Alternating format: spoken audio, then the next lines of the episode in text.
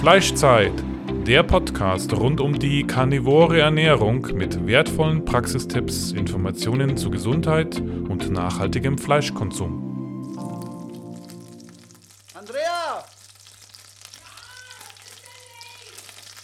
Fleischzeit!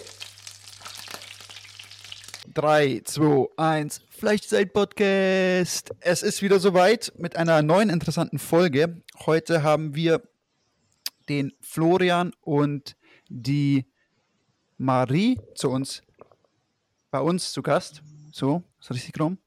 Hallo Marie, hallo Florian, wie geht's euch? Hallo, hallo. super. so, jetzt äh, würde ich das Wort direkt mal an euch übergeben und ihr stellt euch mal vor, erzählt mal so, was ihr macht und ähm, warum wir euch heute eingeladen haben. Okay. Ja, also wir sind Florian und Marie. Wir sind 35 und 36 Jahre alt, haben drei Kinder, die sind äh, 6, 8 und 4 Jahre alt und wir sind gerade in Portugal. Und wir betreiben da regenerative Landwirtschaft oder versuchen gerade da was aufzubauen, ähm, ernähren uns äh, karnitarisch und äh, ja, versuchen, versuchen aus der Corona-Zeit gerade das Beste zu machen. Ja, wir sind okay. vor, vor vier Jahren ähm, in der Elternzeit von unserem jüngsten Kind ähm, mit dem Wohnwagen Richtung Südeuropa gefahren und haben uns ähm, so mittendrin ungefähr entschieden, dass wir uns auch ein Grundstück kaufen wollen und ähm, ja erstmal ein bisschen raus aus dem Hamsterrad und ähm, ja uns niederlassen und alles so ein bisschen anders machen wollen wie andere. Okay, das klingt jetzt sehr interessant. Vielleicht mal für die Zuhörer. Könnt ihr mal ein bisschen darüber aufklären, was bedeutet denn überhaupt regenerative Landwirtschaft? Wie praktiziert ihr die? Und wie darf man sich das vorstellen? Naja, im Endeffekt ist das Feld der regenerativen Landwirtschaft ist ja ein wahnsinnig weites und komplexes Feld. Also ich bin ja schon vor, vor langer Zeit damit in Kontakt gekommen, vor zehn oder zwölf Jahren ist es schon her, da war, war ich und später auch die Marie, waren wir zusammen in Neuseeland wufen also wem Wufen ja. nichts sagt, das ist uh, Willing Workers on Organic Farms. Das ist so ein Programm, wo man in andere Länder fährt und bei Familien lebt, die regenerative Landwirtschaft betreiben und man lebt halt mit denen, wohnt mit denen, bearbeitet denen ihre Felder oder kümmert sich um denen ihre Tiere. Und äh, das haben Marie und ich gemacht in, in Neuseeland. Und da sind wir eigentlich zum ersten Mal so richtig mit der regenerativen Landwirtschaft in Kontakt gekommen. Also wir waren da bei verschiedenen Familien oder älteren äh, Herrschaften, die halt einen, einen Hof gehabt haben oder Tiere gehabt haben und haben mit denen gelebt und gearbeitet. Und mhm. da was, was habt ihr da genau hm? gemacht? Was habt ihr da genau gemacht? Vielleicht mal ein bisschen Einblick geben in die Arbeitstätigkeiten, die ihr da gemacht habt. Ställe gebaut mit ähm, Holz oder äh, uns um Tiere gekümmert. Ja, wir haben die ähm, Tiere gefüttert, wir haben die Gärten gegossen, wir haben Beete gejätet, angelegt, ja, Holz gemacht, alles, was man halt so, was so an so einem Hof im Endeffekt anfällt. Okay. Ja. Von Familie zu Familie unterschiedlich. Also mhm. was sie eben angebaut haben oder was sie für Tiere hatten. Also okay. Und dann ist so sozusagen in euch der Wunsch gereift, das selber zu praktizieren und selber quasi regenerative Landwirtschaft zu betreiben, vielleicht einen Hof zu haben und äh, sich dazu betätigen. Ja, im Endeffekt, also bei mir ist es schon, schon vorher im Endeffekt diese Idee entstanden. Das war auch der Grund, warum ich nach Neuseeland bin. Also ich interessiere mich ja schon eigentlich, ich habe versucht, jetzt in, in Vorbereitung auf den Podcast habe ich mir überlegt, wann habe ich denn eigentlich angefangen, mich für Ernährung zu interessieren? Und das ist bei mir schon so lange her, dass ich mich gar nicht mehr erinnern kann oder sagen kann, wann habe ich mich angefangen mit Ernährung zu beschäftigen. Weil also meine Mutter zum Beispiel, das war in den 90er Jahren oder so, die hat im Endeffekt jede Diät, die gerade Trend war, mitgemacht und keine Ahnung, was es damals alles gab, Fettpunkte zählen, Glücks, Weight Watchers, you name it, alles, was es so gab. Und wahrscheinlich habe ich das so als Prägung mitbekommen, dass man sich mit Ernährung irgendwie beschäftigen kann. Und deswegen bin ich auch schon relativ früh, äh, noch, ich glaube, ich war noch nicht mal 18 oder so, habe ich mich schon mit, mit Atkins Diät und Low Carb und so weiter beschäftigt. Und diese Ernährungssache war einfach für mich immer irgendein Thema. Das hat mich eigentlich mein ganzes Leben be begleitet.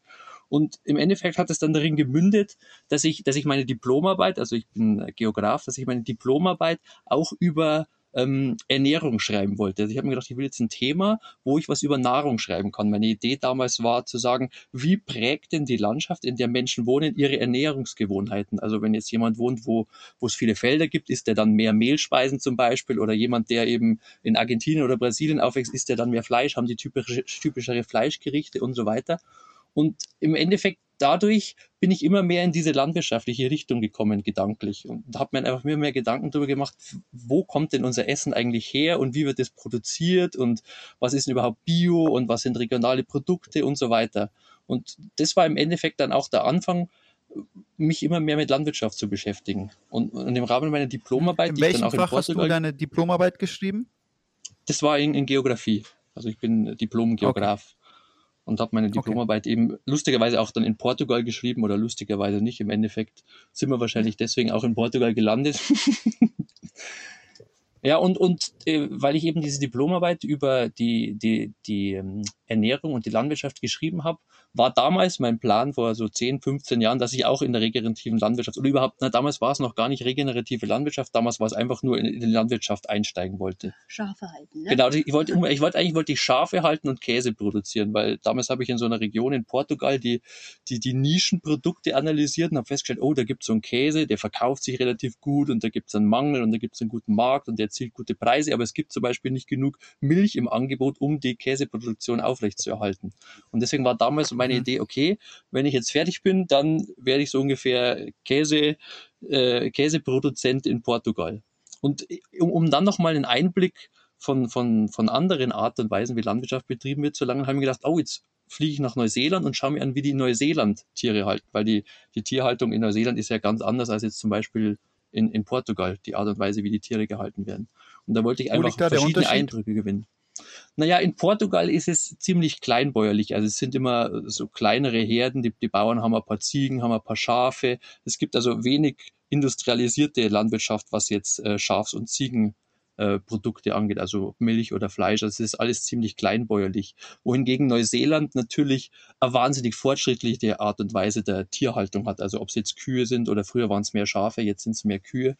Aber das sind im Endeffekt wirklich Weltenunterschiede. Ich will jetzt nicht sagen, dass Portugal ein Entwicklungsland ist, was äh, Tier, tierische Produktion angeht, aber wenn man es mit Neuseeland oder wahrscheinlich auch halt mit Deutschland oder mit Amerika vergleicht, liegen da echt Welten dazwischen. Was jetzt aber nicht mhm. schlecht sein muss. Also das ist ja eben noch ursprünglicher, natürlicher, als es in, in anderen Ländern gehandhabt wird. Mhm. Ähm, mich würde jetzt da interessieren, weil ich ähm, früher habe ich öfter vom Aldi dieses Lammfleisch besorgt, was es dort mhm. gab und es war ja immer total mager und äh, mhm. inzwischen habe ich kenne ich einen Lammproduzenten, der hier drei Kilometer weiter ähm, mhm. Lämmer hat und das ist so fetthaltig. Mhm. Ich frage mich, was machen die in Neuseeland? Ähm, züchten die die so fettarm oder schneiden sie das ganze Fett weg? Ich, ich denke, die. Ja, ich würde auf jeden Fall behaupten, die schneiden das Fett weg, weil das, das Fleisch, das man lustigerweise, weil du das jetzt ansprichst, dem Aldi kaufen kann, wenn mich nicht alles das kommt sogar eigentlich fast immer aus Neuseeland. Also ich kann mich erinnern, wir haben das früher auch öfter mal gekauft, das kam immer aus Neuseeland. Auch das, das Rehfleisch bei den Discountern kommt oft aus, äh, aus Neuseeland weil die äh, wahnsinnig mhm. viel äh, äh, Wildfleisch, also im Endeffekt ja Rehe oder andere Wildtiere ähm, und halt auch Schaffleisch exportieren. Und meine Vermutung ist, die schneiden das Fett einfach weg, weil, weil den weiten Weg, das Fett zu transportieren, das dann am Ende jemand zum niedrigeren Preis kaufen würde als jetzt ein mageres Filet, das ist es einfach nicht wert. Die nehmen einfach nur das teuerste Stück, frieren es ein und fahren es mit dem Schiff nach Europa. Aber die Schafe werden hm, dort ja. bestimmt genauso fett sein wie, wie hier in Europa auch oder woanders. Das ist einfach also das sind schon Marketing. auch rein, das ist auch reine Grasfütterung dort in Neuseeland dann.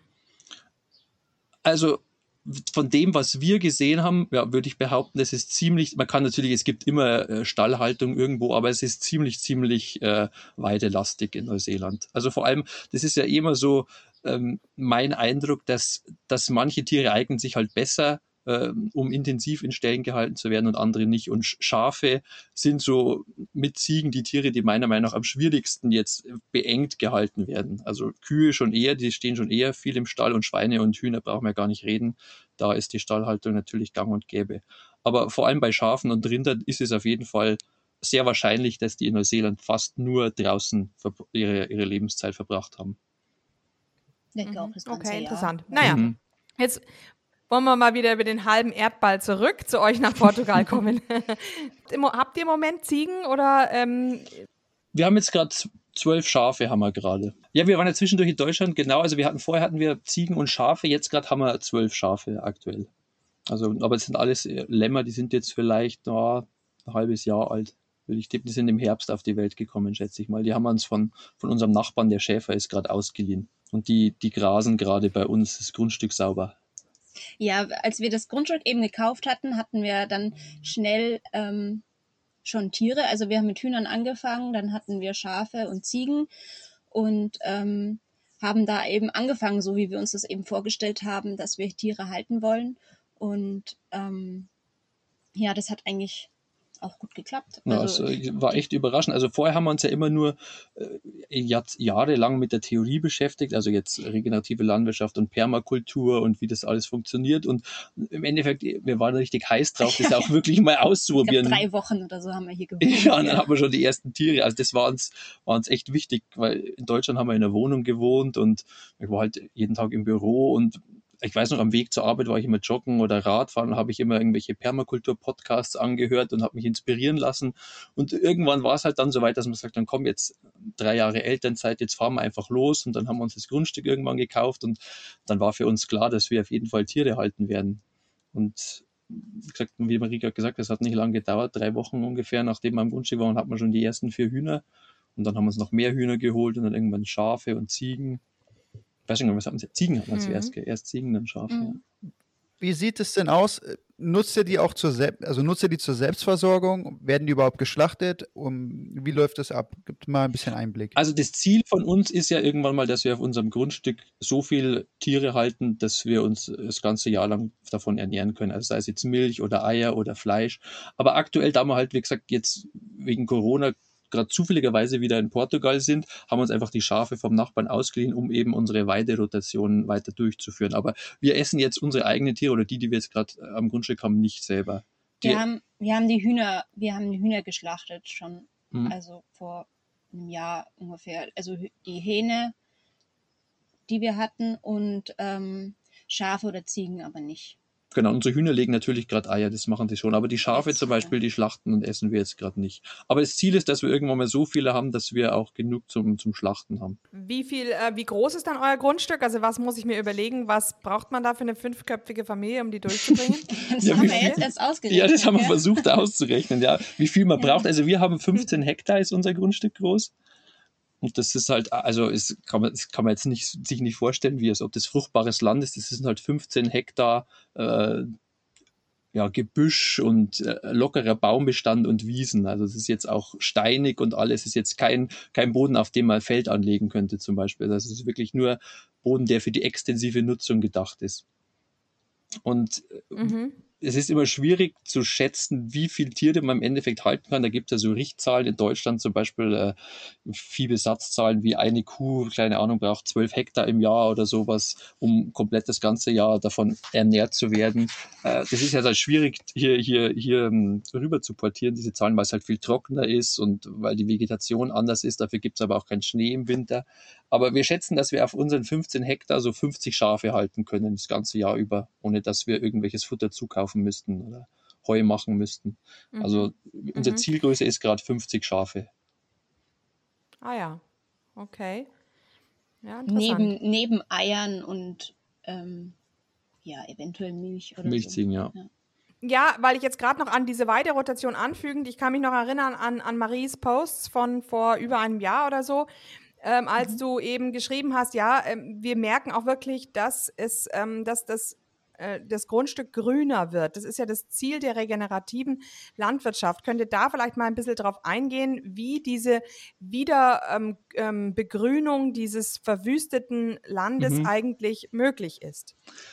Ja, also im Endeffekt ist es ja, es ist ja einfach, muss man eigentlich schon ganz schön weit ausholen. Also das, im Endeffekt, wenn man sich jetzt überlegt, wie die Natur früher war, das versucht man zu imitieren. Also man versucht zu imitieren, wie die, die Natur, die Wildnis früher funktioniert hat, ohne dass der Mensch eingegriffen hat. Weil die konventionelle Landwirtschaft oder unsere Kulturlandschaft hat ja im Endeffekt alles zerlegt, hat Straßen gebaut, Zäune, hat umgepflügt, hat Häuser gebaut, betoniert. Der Mensch hat ja durch seine Jahrhunderte, Jahrtausendlange Zivilisation die, Mensch, die, die Welt verändert. Und wenn man sich anschaut, wie die Welt früher war, dann kommt man immer wieder zu dem Punkt, dass man feststellt, dass jedes System irgendwann einen, einen stabilen Punkt erreicht und dieser stabile Punkt ist meistens so, dass es große Weidetiere gibt, die dort, wo die Gegebenheiten es zulassen, alles abweiden und diese großen Weidetiere, seien es jetzt Bisons in Amerika oder irgendwelche ähm, Herden in, in, in der Savanne oder so in Afrika, im Endeffekt gibt es immer große Wildtiere, die ganz intensiv die, die Landschaft beweiden, aber dann sofort weiterziehen. Und hinter diesen Tieren kommen dann irgendwelche Vögel her und picken in den ihren Ausscheidungen rum, fressen die Würmer, zerwühlen alles und, und sobald die Herde weiterzieht, folgen ihnen auch die Vögel. Also das ist so im Endeffekt das, das natürliche Bild, das wir versuchen zu imitieren durch die, durch die Haltung, die wir mit unseren Tieren praktizieren.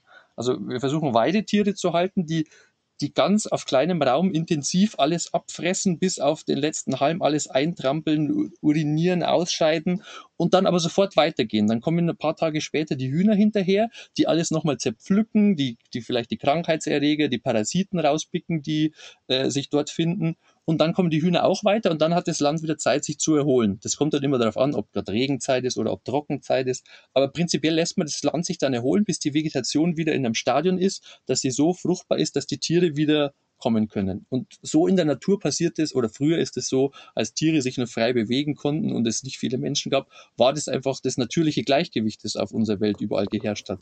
Und das versuchen wir wiederherzustellen durch unsere Weiderotation auf unserem Grundstück. Und das funktioniert erstaunlich gut. Also vorher haben wir gesagt immer nur die Theorie gehört von äh, Rotational Grazing, wie es im Englischen heißt, oder Mob Grazing.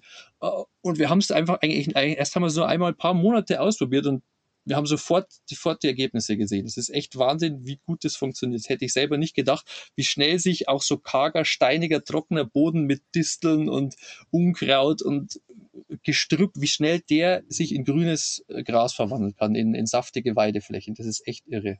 Also das hätte ich mir mhm, niemals toll. gedacht. Ah ja, ja, sehr schön. Und habt ihr die Disteln dann rausgerissen und habt ihr gesät zu Beginn schon, oder? Na, da, da gibt es verschiedene Ansätze. Also natürlich kann man sagen, man mhm. pflügt einmal alles um und sät dann einen Wiesenmix. Das wird äh, in Amerika, wenn man sich da die, die Rotational Grazing Experten anschaut, das empfehlen die, weil die sagen, so kann sich das Land schneller regenerieren. Also man sät dann, dann zum Beispiel einen, einen Wiesenmix, der verschiedene äh, native Pflanzenarten enthält oder auch mehr äh, Stickstoff sammelnde Leguminosen und so weiter. Aber das haben wir jetzt nicht gemacht, sondern wir haben einfach uns darauf verlassen, dass im Boden noch Saatgut von den letzten paar Jahrzehnten, Jahrhunderten rumliegt, das dann schon irgendwie aufgehen wird.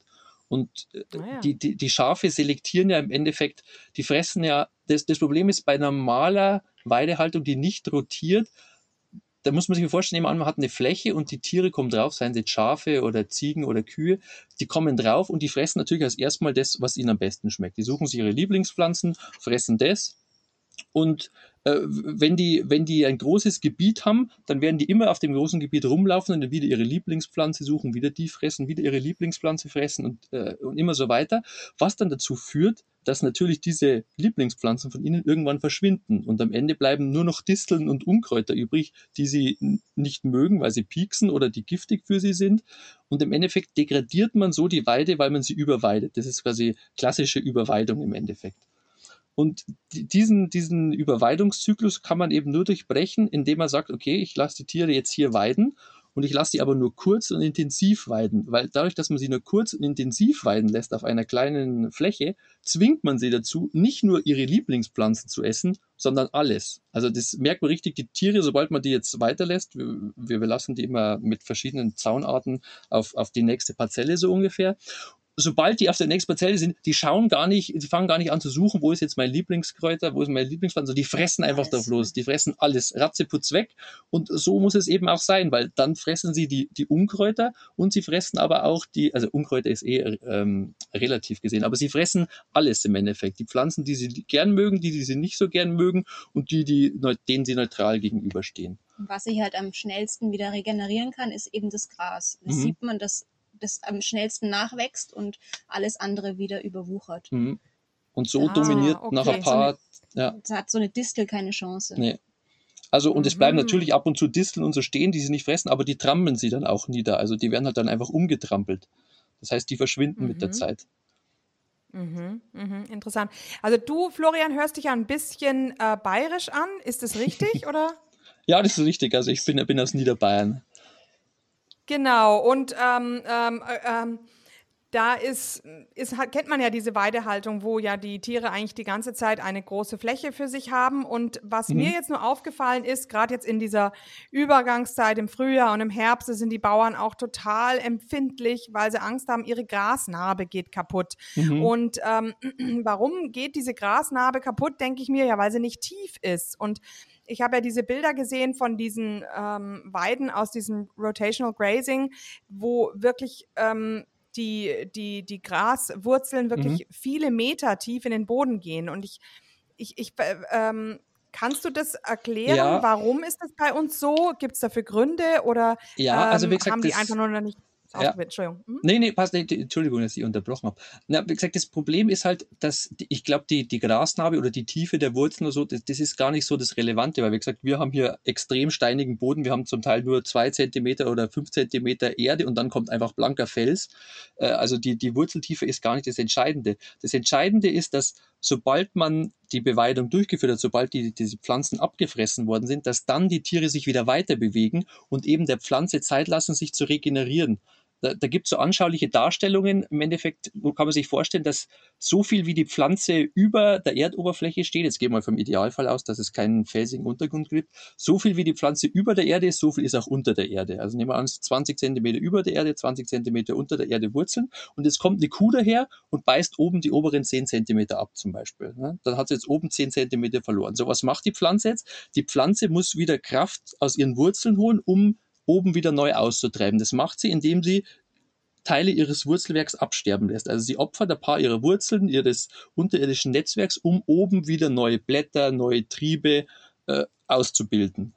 So, das ist okay, solange man die Pflanze das machen lässt, dann, dann, dann äh, regeneriert sie sich erdoberflächlich und sobald sie sich oberflächlich regeneriert hat, kann sie wieder, weil sie wieder mehr grüne Blattmasse hat, weil sie mehr Photosynthese betreiben kann, kann sie auch wieder Energie in ihre Wurzeln zurückschicken. Das heißt, sie fängt dann wieder an, ihre Wurzeln zu regenerieren, wieder Energie in Form von Zucker oder Knollen oder was auch immer es für eine Pflanze ist, im Boden zu speichern und nach einer gewissen Zeit ist die Pflanze wieder genauso wie bevor die Kuh vorbeigekommen ist und von ihr die oberen 10 Zentimeter abgebissen hat. Das Problem ist aber, wenn die Kuh eben nicht weiterge äh, weitergeschickt wird, wenn sie nicht weiter rotiert, weil dann kommt sie vorbei, beißt die oberen 10 Zentimeter ab, die Pflanze opfert die unteren 10 Zentimeter zum Beispiel ihrer Wurzeln, um sich zu regenerieren, treibt oben aus und wenn jetzt die Kuh aber wieder abbeißt, dann muss sie wieder von dem Wurzelwerk und von ihren Reserven zehren.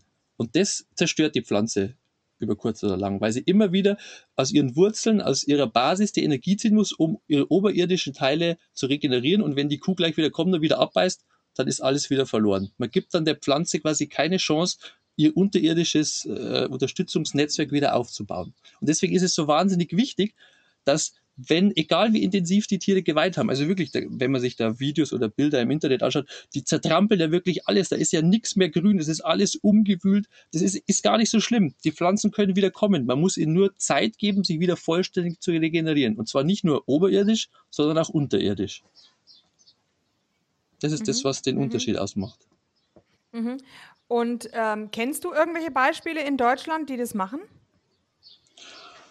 Also so, so richtiges, absolutes äh, Rotationsweide äh, Weidesystem habe ich in Deutschland jetzt in unserer näheren Umgebung nicht gesehen. Wir in Deutschland kaufen wir unser Fleisch auf einem Bauernhof, der Hochlandrinder züchtet und die sind auch das ganze Jahr draußen.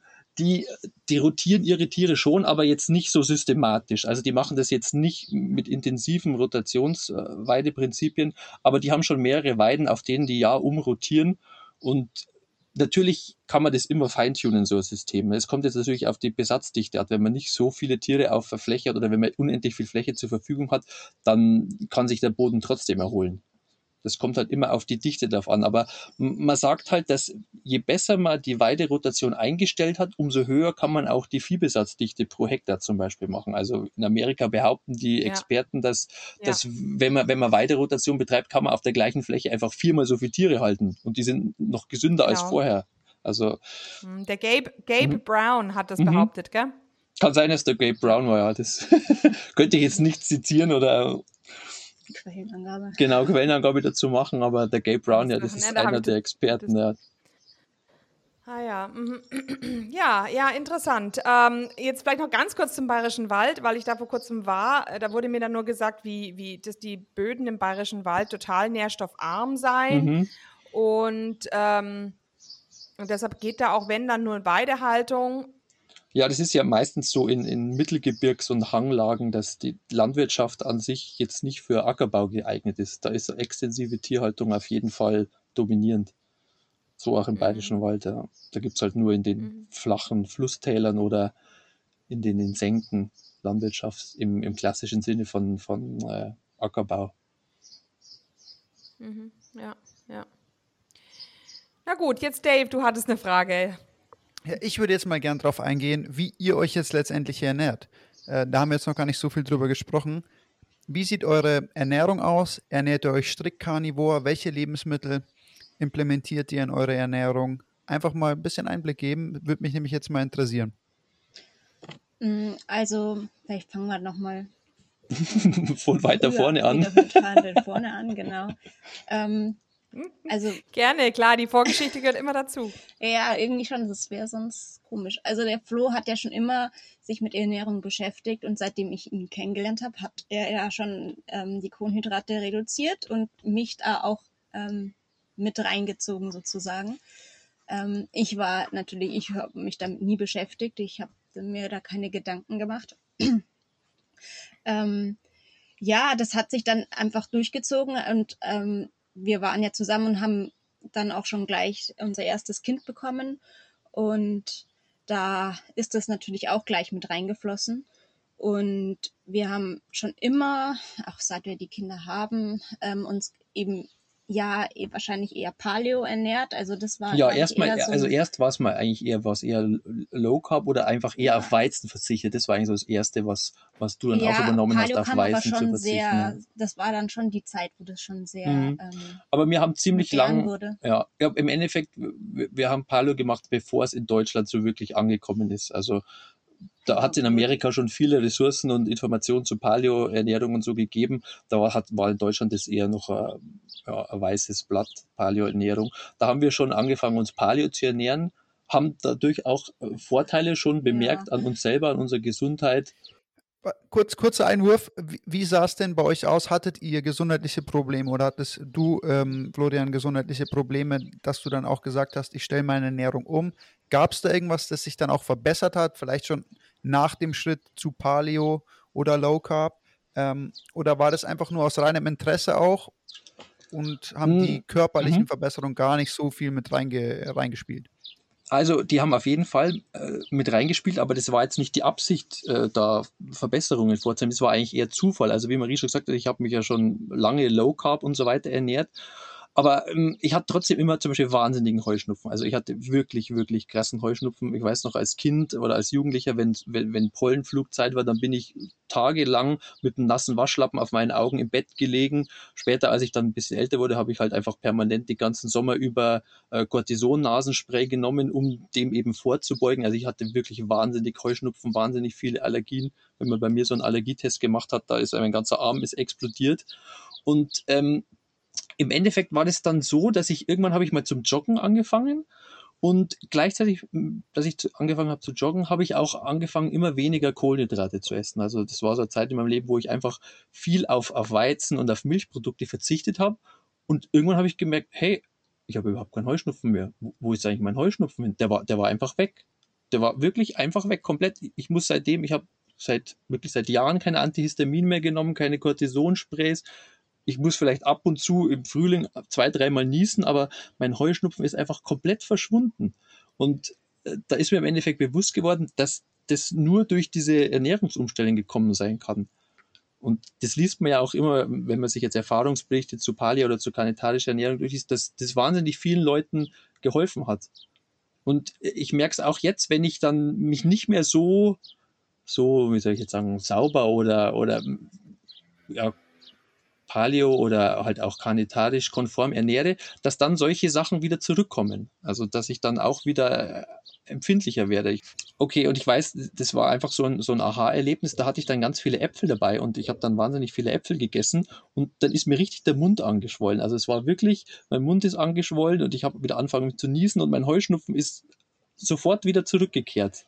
Und das war für mich im Endeffekt der Beweis, dass diese, diese pflanzlichen Nahrungsmittel, was immer das äh, genau in dem Fall jetzt äh, für Bestandteile vom Apfel zum Beispiel waren, dass die irgendwelche Kreuzallergien mit den gerade rumfliegenden Pollen ausgelöst haben. Das sind so immer so kleine Erlebnisse, wo man, wo einem dann bewusst wird, oh ja, stimmt, das, was ich esse, was, was ich meinem Körper einführe, das hat einen direkten Einfluss auf, auf meine Gesundheit, auf, auf wie mein Immunsystem reagiert zum Beispiel. Ja, das haben einige von uns auch schon gemerkt, natürlich, die hier im Podcast waren. Mich würde jetzt interessieren, wie hat sich das dann weiterentwickelt? Wie kam dann der letztendliche Schritt zu Carnivore? Und wie sieht es jetzt bei euch aus? Wie ernährt ihr euch jetzt? Habt ihr eine strikte carnivore Ernährung? Habt ihr auch pflanzliche Lebensmittel, die ihr, die ihr benutzt in eurer, in eurer Diät? Wie sieht es aus? Also wir dadurch, die, dadurch wir jetzt lange Paleo gemacht haben, haben wir viel Gemüse, viel Salat gegessen. Ich hatte immer, also mein, ich hatte eigentlich nie so Probleme in meiner Kindheit. Ich hatte eigentlich keine wirklichen Krankheiten, Allergien oder ein bisschen Hausstaub, aber ähm, sonst nichts. Ähm, ich hatte nur einen Ausschlag. Ich habe immer ähm, wie so Nesselsucht, den hatte ich dann ganz stark und auch der wurde auch immer schlimmer.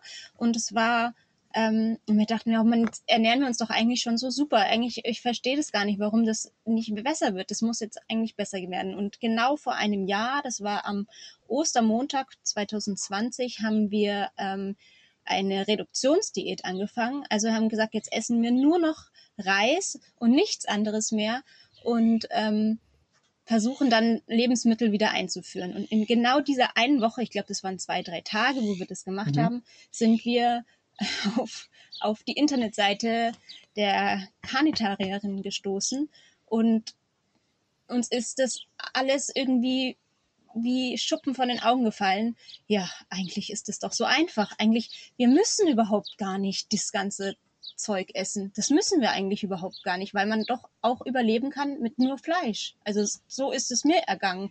Wahnsinn, das war wie eine Erleichterung und wir haben das gemacht und ja, seitdem sind wir eigentlich dabei. Also mhm. jetzt nur, dass wir jetzt eigentlich hauptsächlich Fleisch essen seit ja jetzt seit einem Jahr kurz ungefähr, über einem Jahr. Ja. ja. Eh, und wir, wir ernähren uns also hauptsächlich von Fleisch, ganz viel Butter und Eier. Butter, ja. Butter haben wir dann wieder eingeführt. Ja. Also wir haben ja so eine ganz strenge Zeit gemacht. Ähm, ja, mhm. über, bis in Herbst rein. Ja, jetzt haben wir eigentlich wieder so ein bisschen mehr, also ein paar Sachen eingeführt oder auch mal nicht. Also eigentlich kann man jetzt gar nicht sagen, was wir jetzt noch mit rein tun. Wir gucken, wie es uns geht und ähm, ja, ganz undogmatisch. Vielleicht mal eine Karotte. Ja, also, also wirklich, also sagen wir mal so, Obst eher ist schon mal drin, aber jetzt, also Gemüse wir haben wir wirklich, also Gemüse haben wir komplett gestrichen. Kein Salat, nichts. Also wirklich allerhöchstens Karotten. Das ist wirklich, also das einzige Gemüse, das ich esse, sind Karotten. Also mal so eine, so eine, so eine rohe Karotte, ja. ja. Aber sonst, also wirklich Gemüse ist komplett ja, raus. Kein Salat mehr, nichts. Also, ja. Und was sagen eure Kinder dazu? ja, genau. Ja, die waren am Anfang schon sehr verdutzt. Also die haben sich schon sehr an die Rohkost gewöhnt gehabt. Das ist, also ich finde es schon ähm, wahnsinnig, wie, wie die Kinder sich an so Sachen gewöhnt haben und gewöhnen, wenn sie halt schon ein bisschen älter sind. Und ähm, ja, die, ja, also es, es ist manchmal einfach, manchmal nicht so. Es ist aber auch schwierig, wenn man ähm, ja, in der Gesellschaft unterwegs ist und ähm, es überall andere Sachen gibt. Das dürfen sie natürlich essen oder essen sie auch. Also ich, ja, ich koche auch für die Kinder auch andere Sachen. Das mache ich schon. Einfach, dass sie nicht das Gefühl haben, sie, sie kriegen alles entzogen. Nee, also wir, wie gesagt, wir, wir sind jetzt dann nicht, wenn die jetzt irgendwo sind und es gibt einen Keks, dann dürfen die den Keks auch essen. Wir versuchen halt nur bei uns zu Hause so wenig wie möglich Kohlenhydrate, Getreide, Kartoffeln, Süßigkeiten und so weiter zu haben. Also für uns gibt es ja sowieso nicht. Also wenn dann für die Kinder, für die sind ja im Endeffekt jetzt ja Äpfel schon Süßigkeiten geworden. Äh, roter Apfel. ja, roter Apfel sind schon Süßigkeiten für unsere Kinder. Jetzt, ja, also ich hatte mit den Kindern schon, ähm, schon länger, also schon bevor wir das jetzt mit dem ähm, Carnivore angefangen hatten, hatten wir, hatte ich schon Kontakt zu diesem, also mit, mit ähm, dem Weston A. Price Thema und da haben wir uns sehr orientiert. Also ähm, wir machen oder ich mache überall Eigelb rein, wo es halt nur geht. ja, die, manchmal merken es die Kinder, manchmal nicht.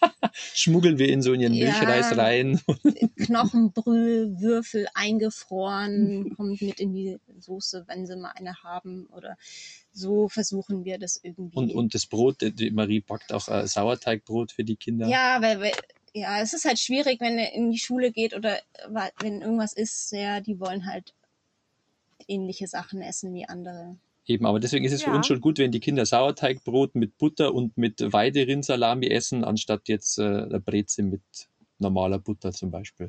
Und das klappt eigentlich ziemlich gut. Hm. Also man versucht halt einfach das Beste draus zu machen, ohne den Kindern jetzt den, den Eindruck zu geben, dass irgendwas falsch ist an, an der Art und Weise, wie, ist halt, ist halt wie, wie die anderen Leute essen. Weil wir wollen sie halt jetzt da auch nicht in, in so eine Situation bringen, dass sie sich ausgeschlossen fühlen. Ja, ja, ja, und ich meine, ähm, ich kann mich noch erinnern, Weston A. Price, der doch gesagt hat in Zermatt, ähm, bei den Kindern, die hatten Roggensauerteigbrot mhm. und dazu mhm. Käse und die Käsescheibe war so dick wie das, wie das mhm. ähm, Brot. Ja. Ähm, äh, und die Kinder hatten keinerlei Karies und sie hatten wunderbare Staturen und es gab keine mhm. Kriminalität da oben. Also es waren alles zufriedene ähm, Leute. Also ich denke, bei uns ist es halt auch, bei uns Erwachsenen ist ja auch der Darm schon so geschädigt, dass wir mhm ähm, da natürlich auch empfindlicher sind. Aber wenn die natürlich eure Kinder jetzt die Lektine schon vorfermentiert bekommen, dann ist es ja sicherlich auch für sie wahrscheinlich ähm, nicht so ein Problem. Mhm. Ja. Weil du das auch sagst, und wir versuchen natürlich auch äh, in Deutschland, wenn wir sind, äh, Weidemilch zu kaufen, unpasteurisierte Na, Rohmilch. ja. wir, jetzt. wir haben halt jetzt immer Rohmilch getrunken, was jetzt hier nicht möglich ist. Ähm, was halt schade ist, aber. Mhm. Weil hier in, in Portugal zum Beispiel. In, hm? Ist in Polen so verboten, äh, in Portugal verboten, oder? Nö, ist jetzt, weiß ich nicht, ob es verboten ist, aber es gibt halt einfach keine, weil die, die meiste Milch hier in Portugal, die kommt entweder aus Nordportugal, also am anderen Ende vom Land, wo wir sind, oder sie kommt von den Azoren und die sind halt äh, ein paar hunderttausend Kilometer entfernt, ich weiß gar nicht, wie weit die Azoren entfernt sind.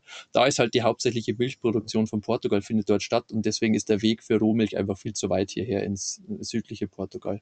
Deswegen gibt es das hier einfach gar ah, nicht. Ja. Man könnte jetzt natürlich mhm. äh, beim Nachbarn ein bisschen Ziegenmilch bekommen oder so, aber die, die gibt es hier auch nicht so viel. Also hier gibt es nicht so viel Milchwirtschaft in der Gegend, wo wir sind. Das ist eigentlich hauptsächlich mhm. äh, extensive ja. Weidehaltung für Fleischproduktion. Also die Supermarktregale mhm. sind mit der 0,1% fetthaltigen Milch voll. Ja, genau. Es gibt, es ist echt sogar schwierig, sogar schwierig, eine vollfette Haarmilch zu bekommen hier in Portugal. Also, also ist, selbst das ist schon eine Herausforderung. Aber deswegen unterscheidet sich unsere Ernährung hier auch schon sehr zu Deutschland, wo wir halt bessere Sachen bekommen. Hier essen die Kinder eigentlich schon ja, wenn wir in Deutschland sind, essen wir wirklich, da kaufen wir eigentlich all unser Fleisch am Bauernhof und eigentlich nur Weidehaltung und ziemlich fett und wir trinken Rohmilch. Dafür haben wir halt hier in hier Portugal, wenn wir sind, haben wir unsere eigenen Eier von ja. unseren Hühnern. Das essen wir auch ganz viel Eier. Mhm. Ja. Oder wir Eier. essen halt viel, äh, eigentlich, wenn wir Fleisch essen, essen wir hauptsächlich eben Lamm oder Rind. Ausnahmsweise vielleicht mal Schwein, aber eigentlich Huhn oder Pute. Nee, also das gibt es bei uns gar nie. Also das ist wirklich, wirklich hauptsächlich Rind, was wir essen. Und da, wie gesagt, in Portugal, die, würde ich, ich würde mal sagen, im Vergleich zu, zum Rest von Europa ist die der Anteil an Stallhaltung bei Rindern extrem gering in Portugal, weil es halt so ein riesiges Land ist mit, mit wenig Bevölkerung. Gibt es vor allem hier in Südportugal, würde ich behaupten, gibt es eigentlich fast keinen Rinderstall wahrscheinlich. Ich habe jedenfalls noch nie einen gesehen. Äh, hier stehen die Kühe alle draußen, laufen draußen im Freien rum das ganze Jahr über, die Schafe genauso. Wenn man nach Spanien rüberfährt, auch so. Das sind ja endlose Weiten, wo dann die, die Rinderherden grasen. Also wenn man das Fleisch hier aus der Region kauft, dann ist es eigentlich mit ziemlicher Sicherheit, obwohl es jetzt natürlich nirgends explizit draufsteht, ist es einfach äh, 365 Tage Weidefleisch. Und, mm, und, und, die Wahrscheinlichkeit, dass mal Fleisch vorbeikommt, das äh, von der Kuh kommt, die im, im, im Stall Silage oder Mais oder Soja gegessen hat, ist eigentlich komplett auszuschließen. Und, und die Butter, die es hier gibt, die, die ist ja die ist gesalzen und die kommt eigentlich fast ausschließlich von den Azoren. Und die Azoren sind ja auch im Endeffekt das ganze Jahr über grün und die Tiere werden auch draußen gehalten. Also kommt auch die, die Milch für die Butter eigentlich aus kompletter Weidetierhaltung. Man muss quasi hier in Portugal jetzt nicht ah, ja. explizit nach Weidetierhaltung suchen, weil eigentlich fast alle Tiere eh in Weidehaltung gehalten werden. Außer im Norden Portugals mhm. gibt es auch normale Milchtierhaltung im, im Stall, so wie es in Deutschland auch üblich ist. Aber die Butter kaufen wir halt dann nicht. Die ist auch ganz weiß und nicht so schön gelb wie die andere. Das erkennt man sofort, wenn die Tiere nicht mhm. draußen waren. Aber das sind unsere Kinder mhm. halt auch gewöhnt, die Butter. Also das mhm. zieht sich schon durch. Also wir haben die schon sehr beeinflusst. Die, wir essen halt, also die kriegen dann ihr Fleisch auf den Teller mit einer Schlage Butter. Ja. Also das essen die eigentlich so.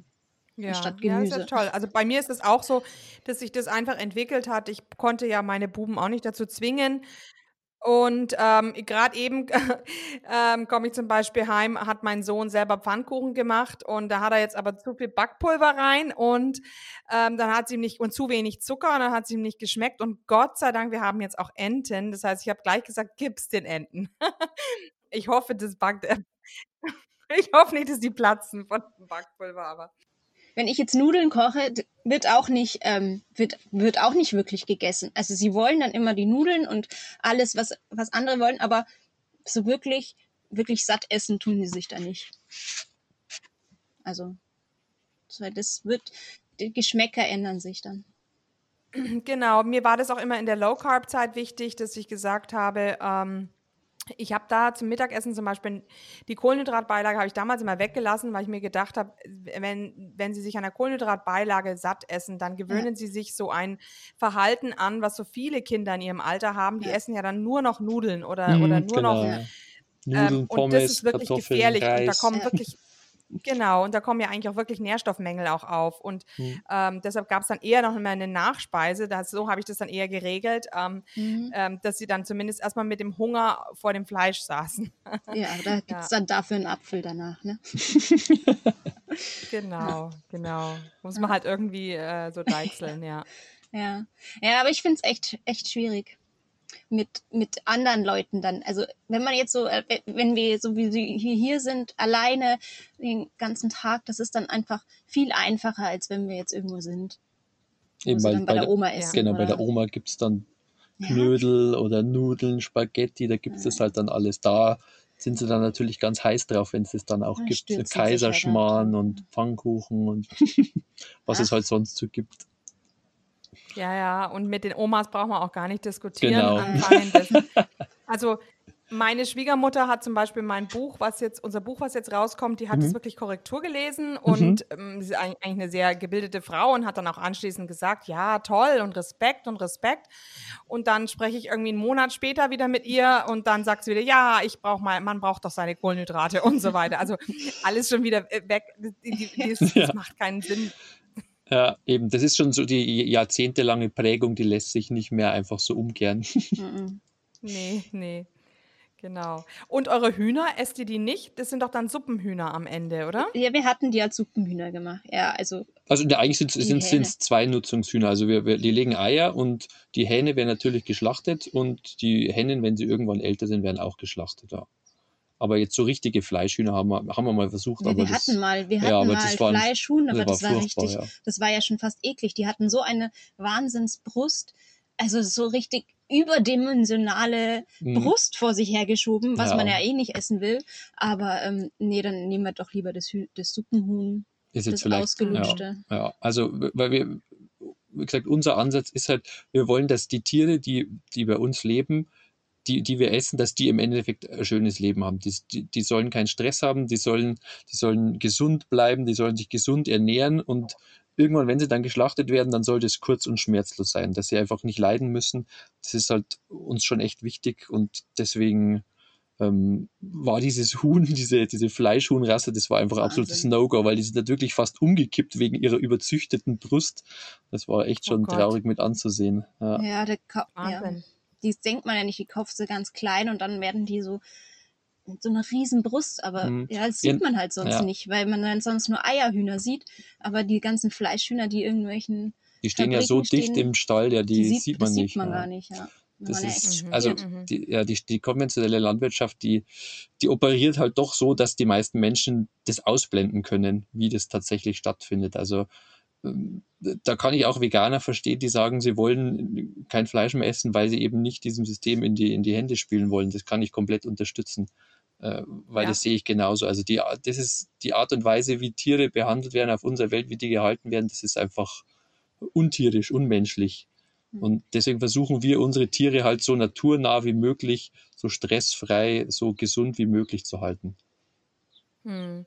Und ich habe jetzt auch über die aktuelle Vogelgrippe ge äh, gelesen, dass im Grunde, ähm, ob es da wirklich einen Virus ähm, gibt, ist immer noch nicht richtig bewiesen, sondern ist diese Erkrankungen treten eben häufig auch in dieser Massentierhaltung auf, wo die, wo die Tiere einfach absolut ähm, geschwächt sind, schwaches Immunsystem mhm. haben ja. und, ähm, und, und die ganzen Freilandhühner, die im Moment dazu gezwungen werden, bei uns ja. in Bayern mhm. ja ähm, im Stall zu sein, das ist ja. wirklich, und das ist wirklich schlimm, weil die hacken sich gegenseitig die Köpfe mhm. ein.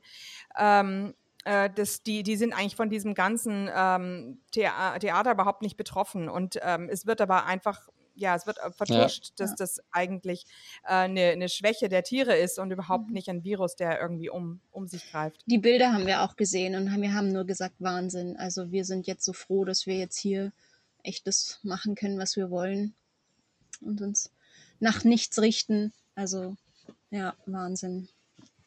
Ja, da haben wir jetzt eine Menge Einblick bekommen, auf jeden Fall. Äh, vielleicht noch eine Frage, wie waren denn deine Schwangerschaften? Du hast ja dann im Grunde Low-Carb-Schwangerschaften gehabt oder Paleo-Schwangerschaften. Wie verlief mhm. das? Mhm. Oh ja, ob ich das jetzt so Paleo-Schwangerschaften nennen konnte. Also bei der ersten Schwangerschaft ähm, hatte ich schon sehr, konnte ich eigentlich fast kein Fleisch essen, weil da war es ja, waren wir auch gar nicht so, noch schon so, da hatten wir eher mhm. die Kohlenhydrate, aber in der Schwangerschaft ist das ja dann total wichtig. Da habe ich alles gegessen. Ja, also das kann ich jetzt ähm, leider nicht wirklich berichten, wie das sein sollte. Mit, ich hatte auch alle Gelüste und habe eigentlich gegessen, wonach mir war. Ob ich jetzt mhm. viel das kann man echt nicht sagen. Hat, nee, kann ich jetzt, kann ich, nee, keinen Unterschied sagen. Ich glaube sogar. Okay. M -m. Ja. Leider nicht, gut. ja. Und, ähm, und ansonsten, eure Kinder, haben, wie haben die sich jetzt entwickelt? Haben die, ähm, habt ihr bei denen Heuschnupfenprobleme? Oder zum Beispiel, wenn ihr ja, wie lange kennt ihr jetzt schon eigentlich Weston A. Price? Also wie lange achtet ihr schon darauf, eben auf Eigelb oder ich weiß nicht, ob ihr auch Leber mit dazu ähm, euren Kindern gebt? Und ähm, wie seid ihr eigentlich zufrieden mit der Entwicklung eurer Kinder?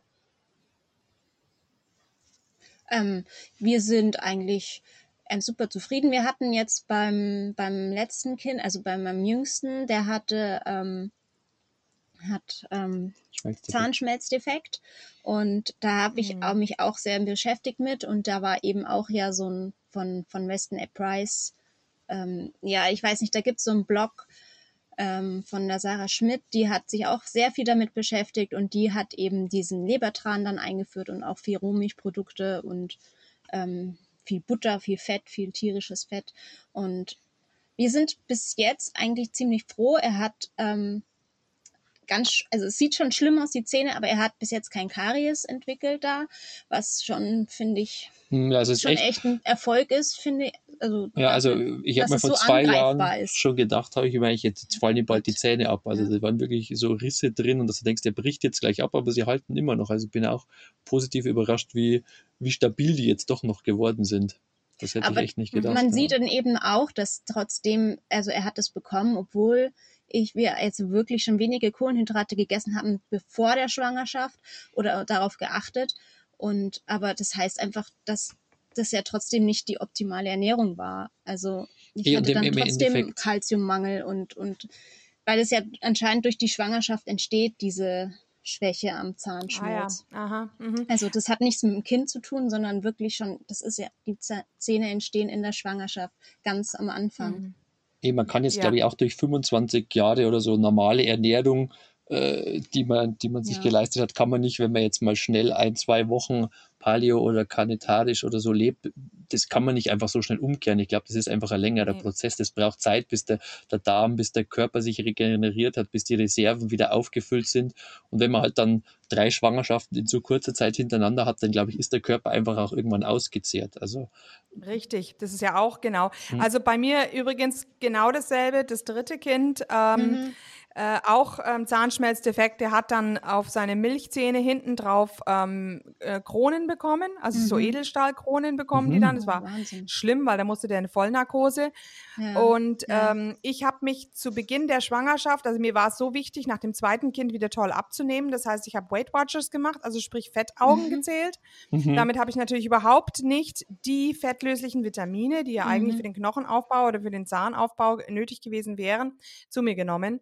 Und ähm, siehe da, und, und auch, wie bei dir auch, relativ schnell, also ich habe in, in, in dreieinhalb Jahren drei Schwangerschaften gehabt, also relativ schnell aufeinander, diese drei Kinder. Und ich, ich höre ja auch immer wieder die indigenen Kulturen, bei denen war es so, dass man drei Jahre lang ähm, Pause machen sollte zwischen zwei Schwangerschaften. So, ja, ähm, dann vielleicht nochmal ganz kurz was zu diesen, äh, zu diesen ähm, Kreidezähnen oder zum Nährstoff, also ist es schon Wahnsinn, wie viel Wissen eigentlich da auch verloren gegangen ist. Ne?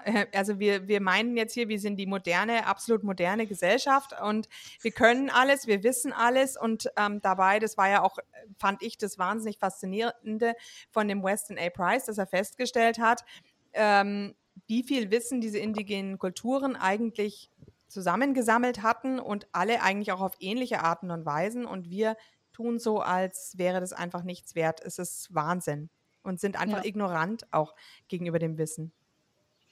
Eh, das ist ja im Endeffekt auch Mit verpönt. Äh, ja.